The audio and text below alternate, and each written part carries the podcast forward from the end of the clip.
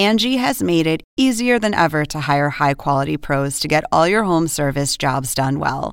Just bring them your project online or with the Angie app, answer a few questions, and Angie will connect you with local pros who match your specific needs. Or book a service instantly at an upfront price. So join the millions of homeowners who use Angie to care for their homes and get your next home service job done well. Download the free Angie mobile app today or visit Angie.com. That's A N G I.com. This episode is brought to you by La Quinta by Wyndham. Your work can take you all over the place, like Texas. You've never been, but it's going to be great because you're staying at La Quinta by Wyndham. Their free bright side breakfast will give you energy for the day ahead. And after, you can unwind using their free high speed Wi Fi. Tonight, La Quinta. Tomorrow, you shine. Book your stay today at lq.com.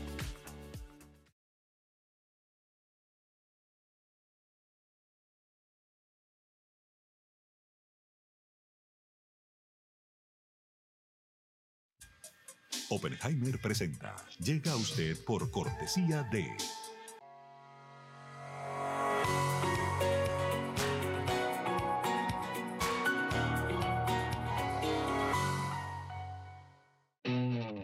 UAD es más que una universidad. Es vivir una experiencia única de aprendizaje. Es tu tiempo de vivir. UAD Experience.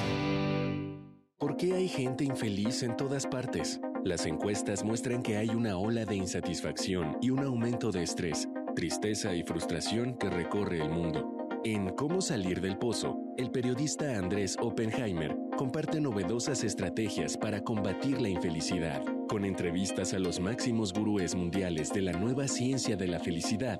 Nos cuenta cómo los países, las empresas y las personas están usando la inteligencia artificial y la psicología positiva para aumentar su satisfacción de vida. Ya está a la venta en librerías y tiendas en línea.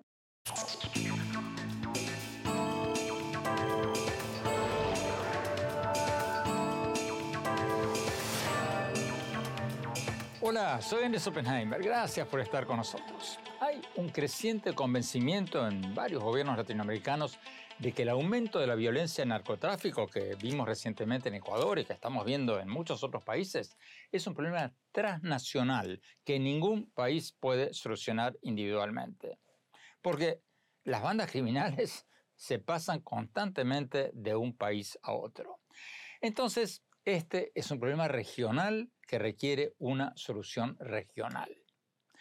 Hace pocos días, los países de la comunidad andina convocaron a una reunión de ministros de Relaciones Exteriores y de ministros de Seguridad en Lima, en Perú, para, según dice su comunicado, adoptar medidas concretas y efectivas para luchar contra la violencia de las pandillas. Hoy vamos a tener con nosotros al ministro de Relaciones de Perú, Javier González Olaechea, que va a presidir esa reunión.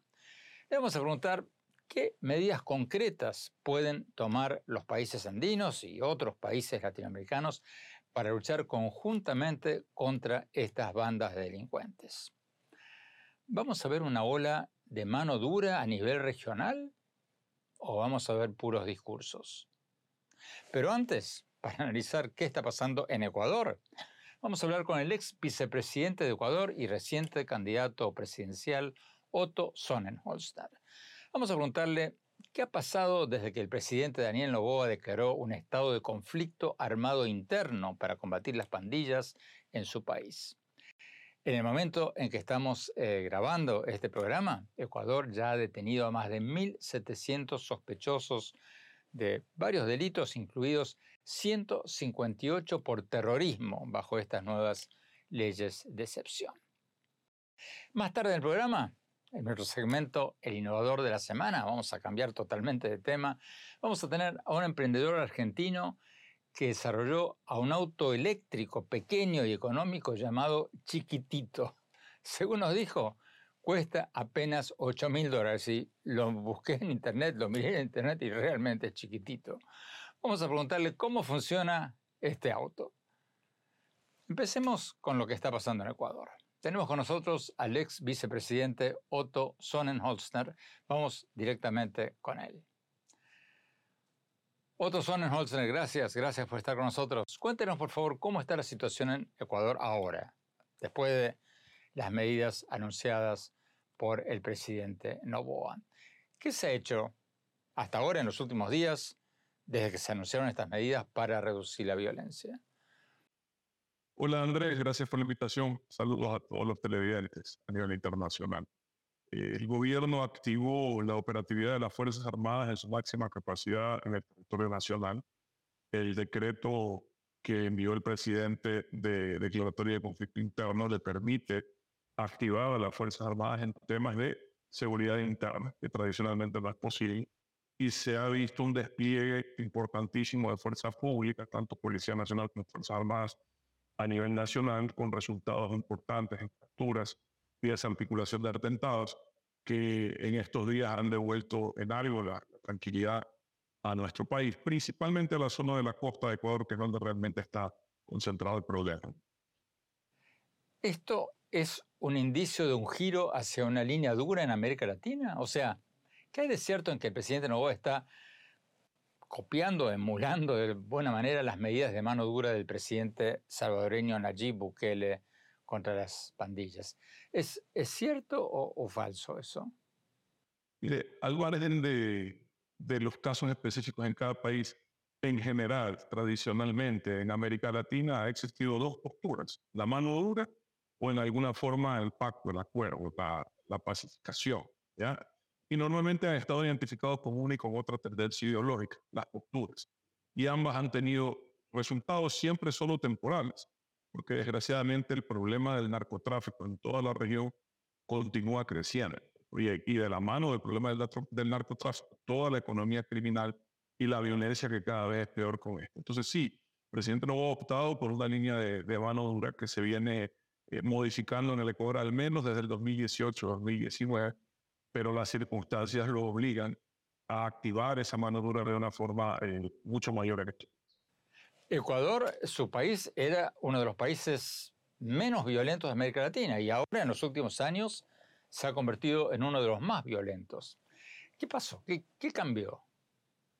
Bueno, primero Ecuador siempre ha estado, digamos, en la mira de las organizaciones del narcotráfico por su ubicación entre los dos mayores productores de coca de la región, por su situación monetaria, que es el dólar, que facilita en alguna forma la transaccionalidad del lavado de activos, pero eh, siempre hay elementos que hacen que estas crisis se agraven. En el año 2000, una gravísima crisis financiera nos llevó también a, a picos de violencia hasta el 2009-2010 eh, hay que vincular en alguna forma también los impactos sociales, psicológicos, económicos del COVID con la situación actual, no solo en Ecuador, sino en la región. Pero principalmente, en mi opinión, lo que ha ocurrido es que se tomaron medidas a principios de 2009-2010 que hicieron al Ecuador más atractivo de lo normal para organizaciones delictivas que acá nunca habían venido o al menos no habían operado eh, totalmente. ¿Qué tipo de medidas se tomaron entonces? Mire, por lo general en la región el socialismo del siglo XXI ha tenido una actitud, por decirlo menos, laxa, ¿ya? en relación a las organizaciones criminales. Desde cómo las llaman, que por ejemplo en el caso de las organizaciones armadas eh, terroristas, en mi opinión colombianas, empiezan a llamarlas beligerantes, compañeros, eh, como que si fuesen casi aliados, cuando realmente son los responsables de una violencia que ha afectado a toda la región. En el Ecuador, lamentablemente, la llegada del socialismo del siglo esa actitud no fue la excepción. Desgraciadamente, acá continuó. Pero además de decisiones concretas, más allá de lo lingüístico, aquí operaba una base militar norteamericana que tenía un solo propósito, el control aéreo con capacidad radárica del Océano Pacífico en la costa ecuatoriana, entre nuestro, nuestra costa continental y las Islas Galápagos. La base de Manta. Sí, la base de Manta. En algún momento, en el 2009, a nivel constitucional, se pone una prohibición argumentando razones de soberanía de que puedan existir bases extranjeras en el Ecuador. Con lo cual, si quieres discutir temas de soberanía, podrías estar hasta de acuerdo. Lo que no puedes estar de acuerdo es con que esa capacidad operativa radárica no fuese sustituida con absolutamente nada relevante por más de 10 años. ¿A quién beneficia eso? ¿A quién le hace más atractivo eso el país? A los ciudadanos o a los delincuentes, ¿verdad? Dos, se tomaron decisiones también a nivel constitucional en la misma época, cuando se formó la constitución del Ecuador, de volver más laxas, más flexibles las normas migratorias. Aquí se declaró, y líricamente suena espectacular, se declaró la ciudadanía universal. Aquí podía venir quien quiera, hacer lo que quiera sin ningún tipo de restricción.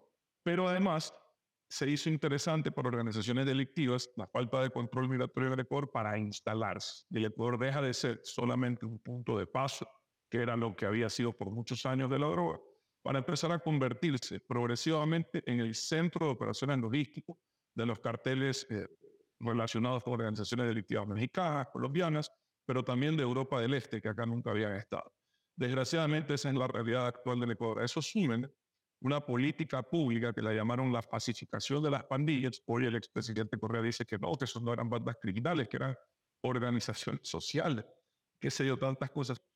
Y desgraciadamente tú ves cómo esa pacificación realmente fue un fracaso. Le abrió de par en par las puertas del Estado a delincuentes peligrosos en la contratación pública, en la institucionalidad, etc. Por último, un tema que no es menor. Cuando ya empiezan a llegar las organizaciones mexicanas, eh, delictivas mexicanas, a incidir en pandillas locales del Ecuador, cambian la modalidad de pago con la que tradicionalmente, eh, digamos, pagaban los servicios de las pandillas locales en Ecuador de transporte y contrabando de droga.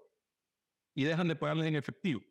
Y alrededor del 2010-2011 les empiezan a pagar con el residuo de la producción de la droga. Acá le llaman H, una droga muy nociva, terrible para la salud, tremendamente adictiva y muy económica, que la empezaron a meter en las escuelas del Ecuador, en los colegios del Ecuador, y empezaron a crear problemas de adicciones dentro del territorio nacional en la zona costera que jamás habíamos tenido, llevando una problemática adicional, no solo social y familiar, para las familias que estaban afectadas por esto, sino también en materia de criminalidad, porque cuando tú ves el incremento de la violencia en Ecuador, es fruto de la pérdida de la racionalidad, el nivel de sanguinidad, el nivel de agresividad, es fruto de alguien que ya está fuera de sí y que solo se justifica con las adicciones. Cuando tú ves las capturas de las personas que han sido detenidas en estos días, principalmente son personas muy jóvenes y casi todos evidentemente con problemas de adicciones. Es decir, estos narcotraficantes miserables empezaron a contaminar a nuestros niños y a nuestros jóvenes para facilitar su reclutamiento y recrudecer su comportamiento violento y sanguinario. Tenemos que ir a un corte. Cuando volvamos, vamos a analizar qué soluciones regionales se están barajando para combatir la violencia de las pandillas. Vamos a seguir hablando con el ex vicepresidente de Ecuador y después vamos a tener al ministro de Relaciones Exteriores de Perú. Y más tarde, mi opinión sobre todo esto. No se vayan, ya volvemos. Exclusiva residencias de lujo frente al mar en Miami. El nuevo desarrollo de Fortune International Group y Chateau Group una ubicación privilegiada con inmejorables vistas al mar y la ciudad. The St. Regis Residences, Sunny Isles Beach en Miami, es el lugar perfecto para una vida soñada. La impecable arquitectura y el refinado estilo de St. Regis, junto con los exclusivos servicios y amenidades, ofrecen una experiencia inigualable.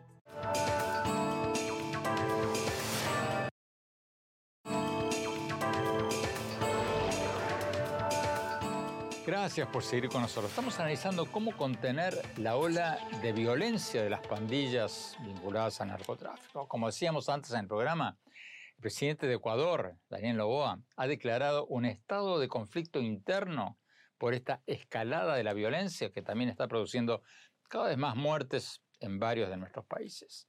Sigamos con la entrevista con el ex vicepresidente y reciente candidato presidencial de Ecuador, Otto Sonnenhosner. Otto, ¿cómo se combate esta creciente ola de violencia de las pandillas del narcotráfico? Porque usted mismo me ha dicho en una entrevista reciente que publiqué en el Miami Herald que es muy difícil que los países individualmente puedan solucionar esto, porque esto es un problema regional que solo se puede resolver regionalmente. Entonces, concretamente, ¿qué, qué hay que hacer? Andrés, mi opinión, y evidentemente yo no soy el dueño de la verdad, tengo una varita más una varita mágica. Pero sin duda alguna esto es un problema integral, no solo de un país. La guerra contra las drogas ha sido un fracaso, no lo podemos negar. Son 50 años ya. Y lo único que ha ocurrido es que el más adicto, que la droga cada vez genera más violencia y que la producción cada vez es mayor. La guerra contra las drogas ha fracasado. Estas actitudes permisivas también han fracasado. En el caso del Ecuador, permitieron que estas organizaciones criminales se fortalezcan y hoy, cuando las queremos combatir, están eh, penetrando completamente el Estado, tienen infiltrado a las fuerzas públicas, la justicia, las instituciones. Entonces, aquí hay una penetración total. Negar, negar esa realidad y querer, querer buscar culpables por todos lados es un error. Quienes estamos del lado de lo correcto, quienes estamos del lado del, Estado, de la profesionalidad, tenemos que ponernos firmes, apoyar las decisiones aceptadas e impulsar un fortalecimiento institucional que es difícil, pero necesario para que sea ese Estado fuerte el que dé respuestas, no solo con la mano dura, no solo con un sistema penitenciario que realmente cumple un propósito. En el Ecuador está bajo mando de los delincuentes, ojalá y esta incursión que ha hecho las Fuerzas Armadas sea realmente la recuperación del sistema penitenciario en el Ecuador, sino también un Estado fuerte que pueda responder a las debilidades sociales, económicas, a los desafíos que enfrentan día a día millones de familias en América Latina. Entonces, si la mano dura no funcionó y la mano blanda tampoco, ¿cuál es la solución? No, por eso te decía, ¿no? de alguna forma el referente es el, Plan Colombia de los últimos años. Hoy, si se quiere, el referente es lo que está haciendo el presidente Bukele en El Salvador. Son referentes de mano dura. Sí logró contener, sí logró reducir, pero no terminó de resolver. La solución definitiva, en mi opinión, y me, da, me causa gracia, porque esto escribí yo al respecto cuando era estudiante universitario hace 20 años, está en el control de la demanda. Con todo el respeto. Mientras sigan creyendo que la cocaína es una moda en Europa, en Estados Unidos, en Asia, los muertos los ponemos nosotros en América Latina. La cocaína causa mucho daño, las drogas en general causan mucho daño a nuestros países, a nuestros países. Nosotros estamos poniendo los muertos, nosotros estamos asumiendo el costo de la violencia. Y no es justo que tengamos que lidiar solos con el problema. La solución está en eliminar las adicciones, en realmente tener este problema de salud pública controlado. Otto Sonnenholzner, muchísimas gracias por esta entrevista. Tenemos que ir a un corte. Cuando volvamos, vamos a tener con nosotros al ministro de Relaciones Exteriores de Perú, Javier González Olachea, que está organizando una reunión de cancilleres regionales y de ministros de seguridad para combatir la violencia de las pandillas en la región. No se vayan, ya volvemos.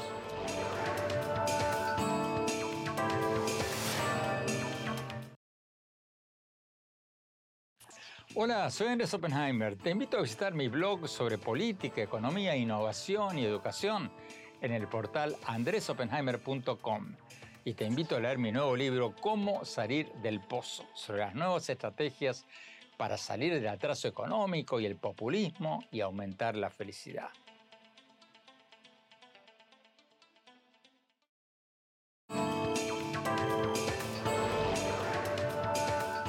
Gracias por seguir con nosotros. Estamos analizando cómo contener la ola de violencia de las pandillas del crimen organizado. Como decíamos antes en el programa, el presidente de Ecuador, Daniel Noboa, declaró el 9 de enero lo que llamó un estado de conflicto interno con medidas drásticas para combatir a las pandillas.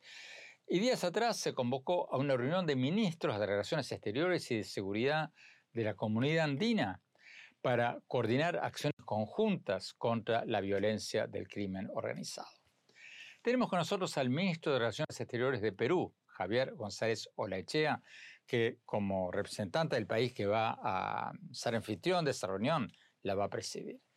Hablamos con él mientras se encontraba participando en la cumbre del Foro Económico Mundial en Davos, Suiza. Vamos a la entrevista. Ministro, gracias por estar con nosotros. Ministro, usted ha convocado a una reunión de por lo menos comenzar las negociaciones entre ministros de Relaciones Exteriores del Pacto Andino para adoptar medidas concretas y efectivas, así lo dice el comunicado, contra el crimen organizado internacional. ¿Qué medidas concretas están analizando? La primera de ellas es eh, compartir una data actualizada que no existe de manera que de eh, forma fehaciente todos los países podamos compartir una información online casi eh, sobre las personas que, eh, siendo el pacto andino, la nacionalidad o extranjeros, estén registrados como miembros de bandas transnacionales criminales, en el entendido que el mapa del delito ha cambiado, se ha vuelto mucho más agresivo, letal, y en el caso de en algunos países, por ejemplo en el Perú, estamos conociendo una violencia inédita que ah, conmociona a la población y a la que hay que darle respuesta más allá de nuestras fronteras.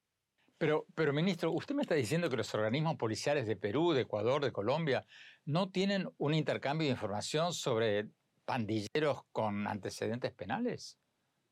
Hay un intercambio de información, lo que no hay es una data común de los países que han sido convocados dentro del marco del pacto andino. O sea, son dos cosas muy distintas.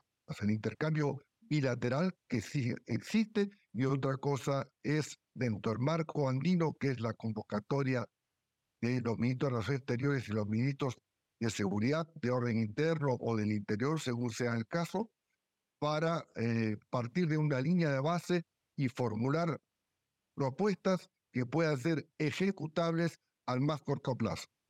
¿Qué otras cosas están pensando, canciller? Bueno, por lo pronto eh, hay una voluntad de eh, hacer un patrullaje. Yo no quiero utilizar la palabra compartido, pero sí de uh, un acuerdo entre las fronteras de las distintas partes, de manera de poder, vamos a decir así, cubrir la mayor parte del territorio terrestre, la frontera terrestre, en una buena cantidad de un porcentaje elevado, es una frontera porosa con pocos puestos de vigilancia bien dotados y entonces, claro, ahí posiblemente se tenga que reconfigurar de parte y parte de manera de ah, acortar las distancias de esos puestos fronterizos mejor dotados. Tenemos que ir a un corte. Cuando volvamos, vamos a preguntarle al ministro de Relaciones Exteriores de Perú si es cierto que ha pedido ayuda militar o de inteligencia a Estados Unidos para combatir las pandillas del narcotráfico. Y después vamos a cambiar de tema. Vamos a nuestro segmento El Innovador de la Semana con el emprendedor argentino que desarrolló un autito, un pequeño auto eléctrico que según dice se va a vender en apenas 8 mil dólares. No se vayan, ya volvemos.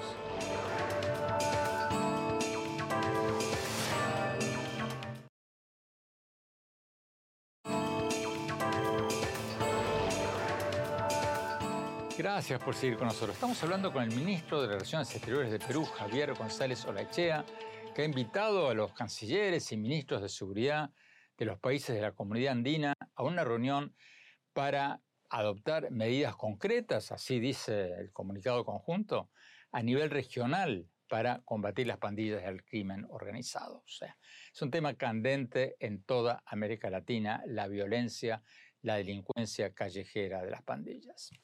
Sigamos con la entrevista que le hicimos mientras participaba en el Foro Económico Mundial en Davos, en Suiza. Ministro, muchos peruanos y ecuatorianos ahora están pidiendo medidas drásticas, como detenciones masivas de pandilleros, megacárceles como las que construyó Bukele en El Salvador. ¿Usted está de acuerdo en que hay que adoptar una mano más dura como, como la de Bukele en Ecuador y en Perú y en otros países o, no? La población está prácticamente en muchas partes de la región y más allá del pacto andino, eh, aterrorizada con el incremento de la violencia y del crimen organizado que vinculado entre narcotráfico y otros delitos, eh, pues no tienen prácticamente un freno. De manera que ah, si es necesario endurecer las medidas, respetando la institucionalidad democrática y obviamente los derechos humanos. Y eh, en el caso peruano, por ejemplo, se ha modificado una parte de eh, las medidas ah, de carácter penal y se ha reforzado también hace pocas semanas con decretos legislativos las funciones policiales. Hemos ampliado la capacidad de investigación y de la calificación de los delitos de la Policía Nacional que antes eran competencia exclusiva del Ministerio Público. Ahora, La pregunta del millón de dólares, ministro, ¿cómo se combaten estas pandillas violentas que usted mismo están diciendo que están aterrorizando la población en todas partes, al mismo tiempo respetando los derechos humanos? Porque en su propio país, en Perú, el relator de las Naciones Unidas sobre el derecho a la reunión pacífica dijo que el ejército peruano usó fuerza excesiva en la represión a manifestantes antigubernamentales que dejaron más de 50 muertos a principios del año pasado. ¿Qué hay que hacer para combatir a las pandillas, a los delincuentes, a los violentos, respetando los derechos humanos de los inocentes? Bueno, en primer lugar, las afirmaciones de organizaciones sin singularizar ninguna de ellas, este, que generalizan una, una respuesta o el acontecer de, concretamente, porque no he dado la respuesta, entre enero y 2023, 2022 y, perdón, diciembre de 2022 y enero de 2023, no se puede calificar bajo ninguna circunstancia de una acción sistemática menos usar la palabra masacre, porque lo dice claramente el diccionario de la Real Academia, es una acción sistemática contra una población en general este, desprovista e indefensa. Eso no ha sucedido y el Perú ha garantizado la investigación singular cuando eh, se está demostrando que ha habido un uso excesivo de la fuerza. Es más, ya el gobierno peruano ha iniciado procesos concretos. Usted se reunió recientemente con el secretario de Estado de Estados Unidos, con Anthony Blinken, y le pidió ayuda para combatir eh, la violencia de las pandillas y el narcotráfico. ¿Es cierto que, que, le pidió una especie de plan Colombia para Perú, o sea, ayuda militar o por lo menos entrenamiento militar? Se le planteó la posibilidad barra necesidad por parte del gobierno peruano de tener un acuerdo marco de cooperación muy específico eh, para que podamos contar con mayores instrumentos, con formación, con equipos, obviamente que van desde la, aquello que permite la geolocalización del, del delito este, de las personas, la identificación de las zonas cultivables, coca, por ejemplo, que ha aumentado en una, una gran proporción, y ah, el equipamiento y armas, eh, o armas y equipamiento del personal adecuado. Y lo dejamos ahí sin descartar cualquier otra posibilidad.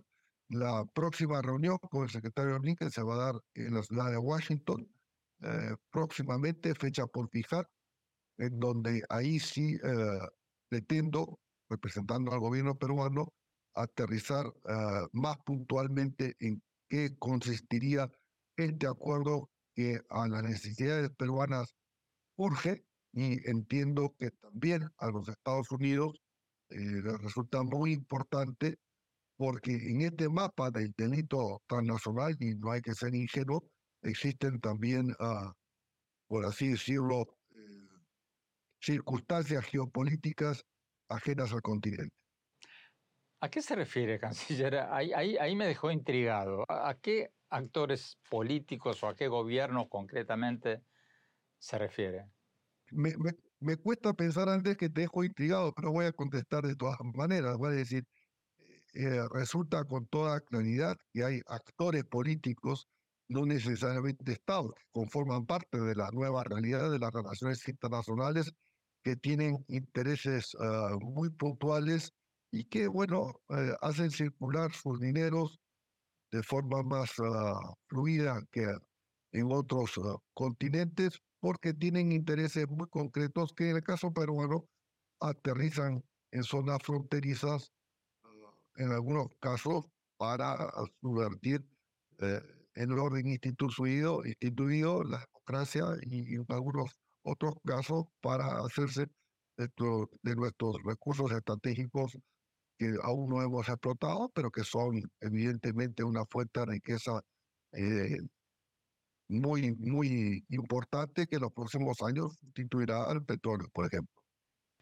Canciller González Solachea, muchísimas gracias por esta entrevista. Tenemos que ir a un corte. Cuando volvamos, vamos a nuestra sección el innovador de la semana. Vamos a tener un emprendedor argentino que desarrolló un autito eléctrico pequeño, económico, llamado Tito, como autito, que según nos dijo se va a vender en apenas 8 mil dólares. No se vayan, la volvemos.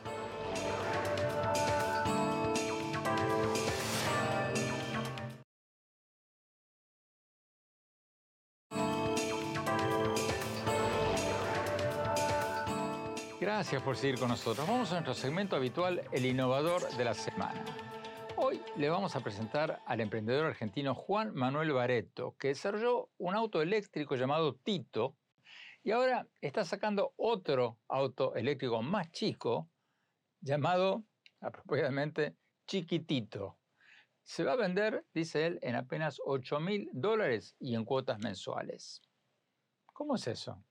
Vamos a la entrevista. Hola, gracias por estar con nosotros.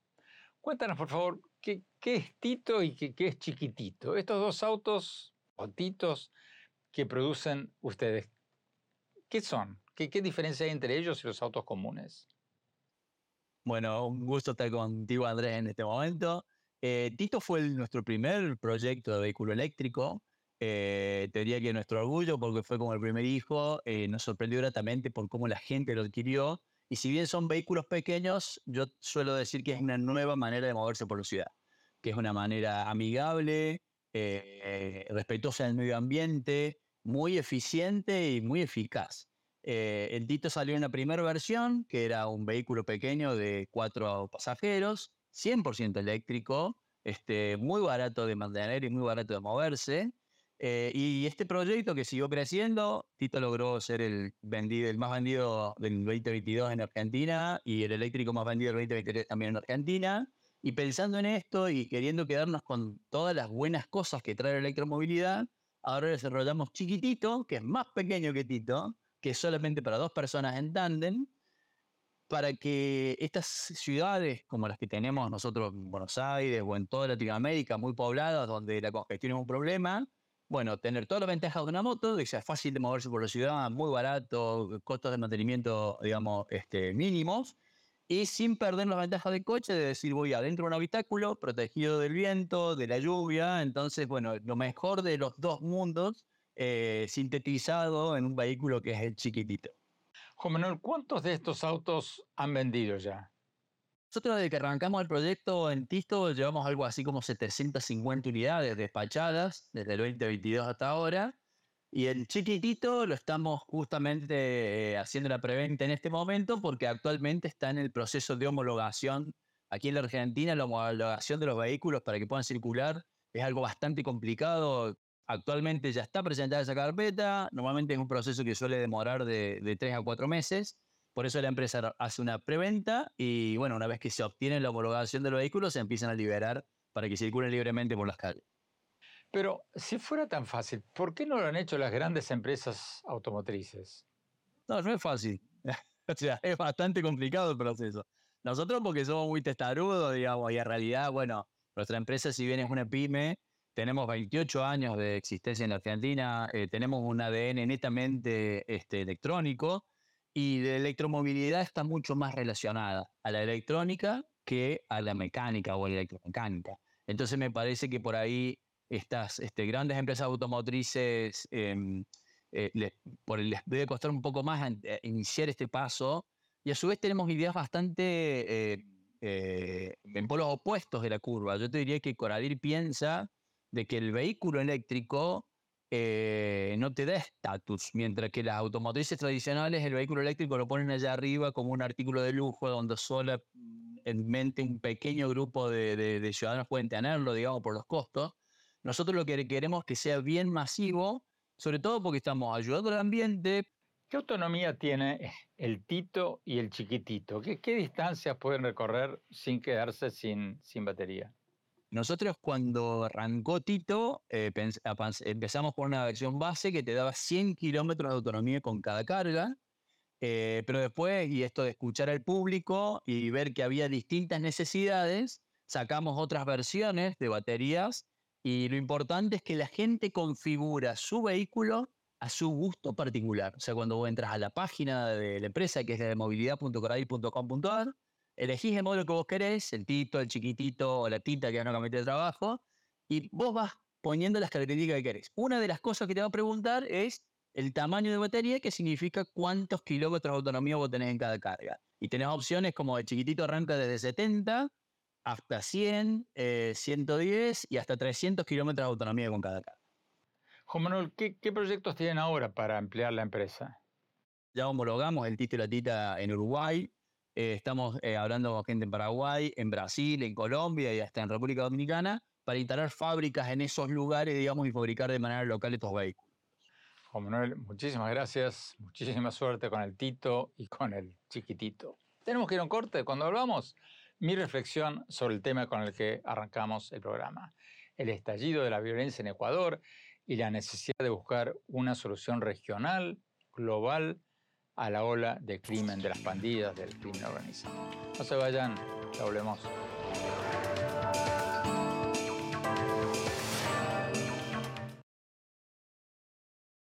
Hola, soy Andrés Oppenheimer. Te invito a visitar mi blog sobre política, economía, innovación y educación en el portal andresoppenheimer.com.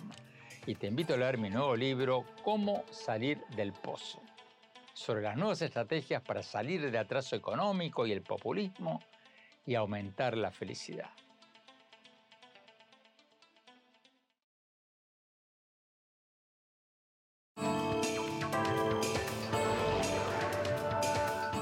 Gracias por seguir con nosotros. Mi reflexión sobre el tema con el que empezamos el programa de hoy.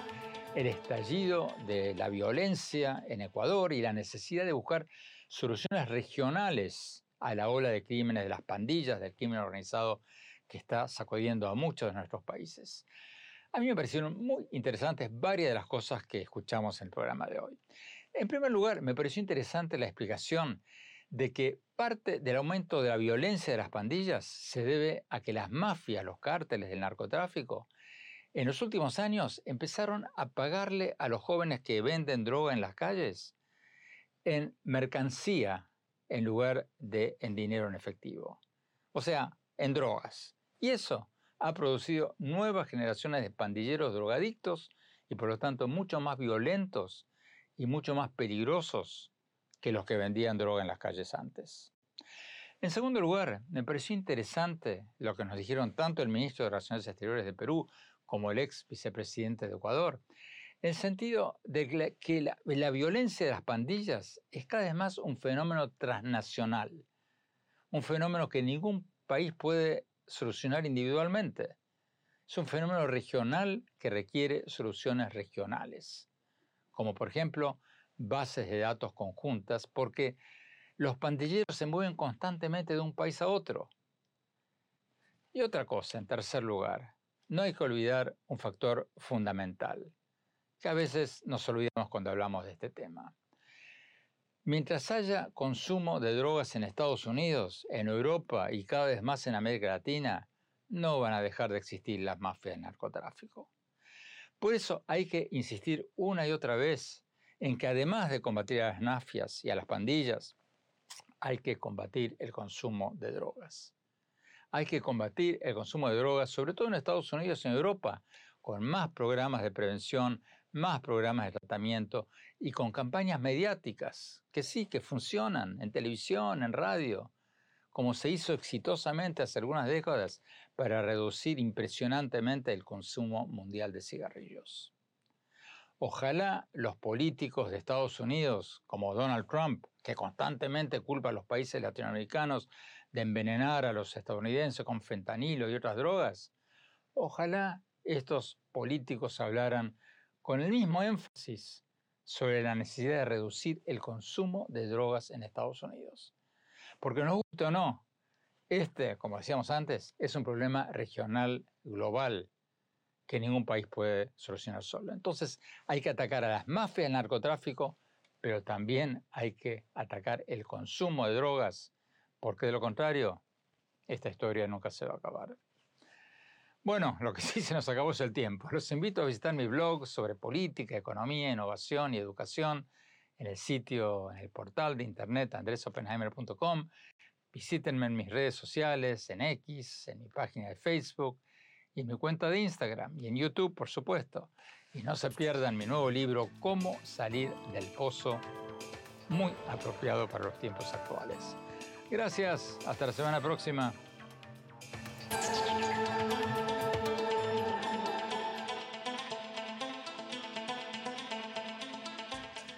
Oppenheimer presenta. Llega a usted por cortesía de...